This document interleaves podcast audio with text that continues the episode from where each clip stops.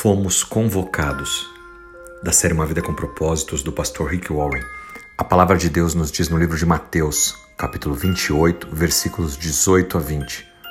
Próprio Senhor Jesus falando: Toda autoridade no céu e na terra foi dada a mim. Portanto, vão e façam discípulos de todas as nações, batizando-os em nome do Pai e do Filho e do Espírito Santo, ensinando-os a obedecer a tudo o que eu lhes ordenei. E certamente estarei com vocês até o fim dos tempos.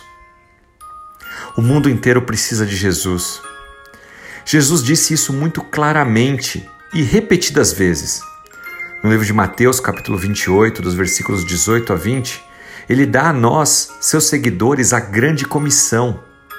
A nossa missão é evangelizar. Você tem dúvida de qual propósito para sua vida aqui na terra? Fazei discípulo de todas as nações, pregando o Evangelho, dando testemunho da salvação em Cristo.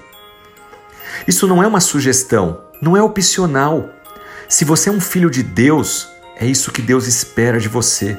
Portanto, vai e faça. Mas qual que é essa tarefa? Fazer discípulos. Um discípulo é alguém que faz cinco coisas basicamente. Primeiro, conhece e ama Deus.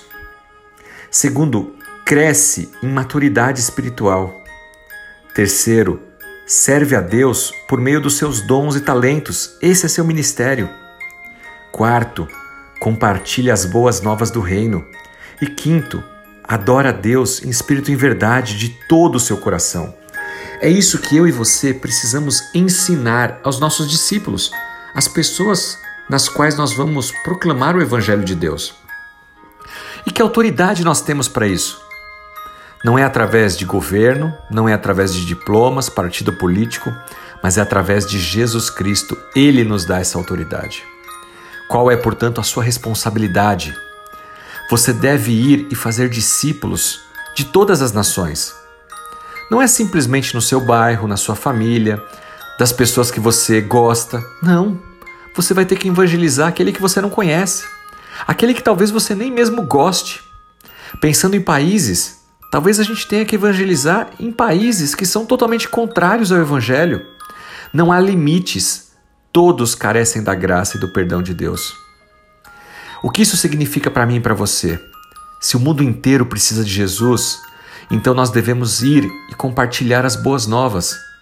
Imagina o seguinte: se eu ou você nós tivéssemos a cura para o Alzheimer, talvez para AIDS ou para algum tipo de câncer.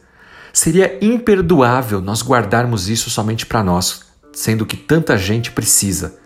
O mesmo vale para a salvação. Você recebeu a graça, o perdão de Jesus Cristo. Vai guardar para você? É o maior presente, a maior dádiva que cada um de nós recebeu na vida. Nós não podemos nos calar. Nós temos que falar desse amor de Jesus Cristo que veio à terra e morreu por mim e por você, e que somente através dele temos o perdão e o direito à salvação e à vida eterna. Precisamos compartilhar isso. Você tem algo muito melhor do que as doenças, do que as curas para falar para as pessoas. Você conhece a cura para o coração humano, as necessidades mais profundas da humanidade. Todos carecem de um Salvador precisam do perdão, precisam que o seu passado seja perdoado, precisam de um novo propósito de vida, de um lar no céu, esperança, fé.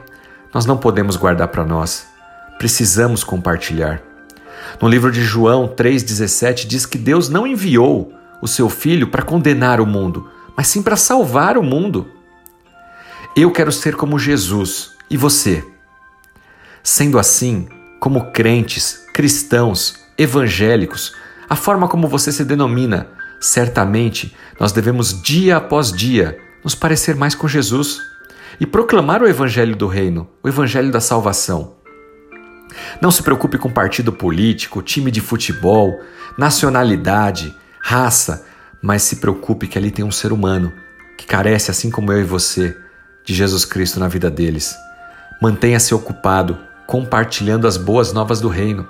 Seja um missionário aonde quer que você esteja. Não precisa atravessar os mares. Pode ser na sua rua, no seu trabalho, na sua escola, em todas as oportunidades que Deus lhe der para falar com alguém.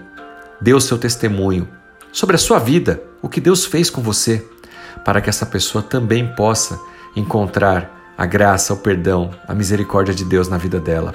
Que Deus te abençoe, te use poderosamente. Ide, ide por todo mundo, pregai o Evangelho e que Deus te abençoe. Em nome de Jesus Cristo. Amém.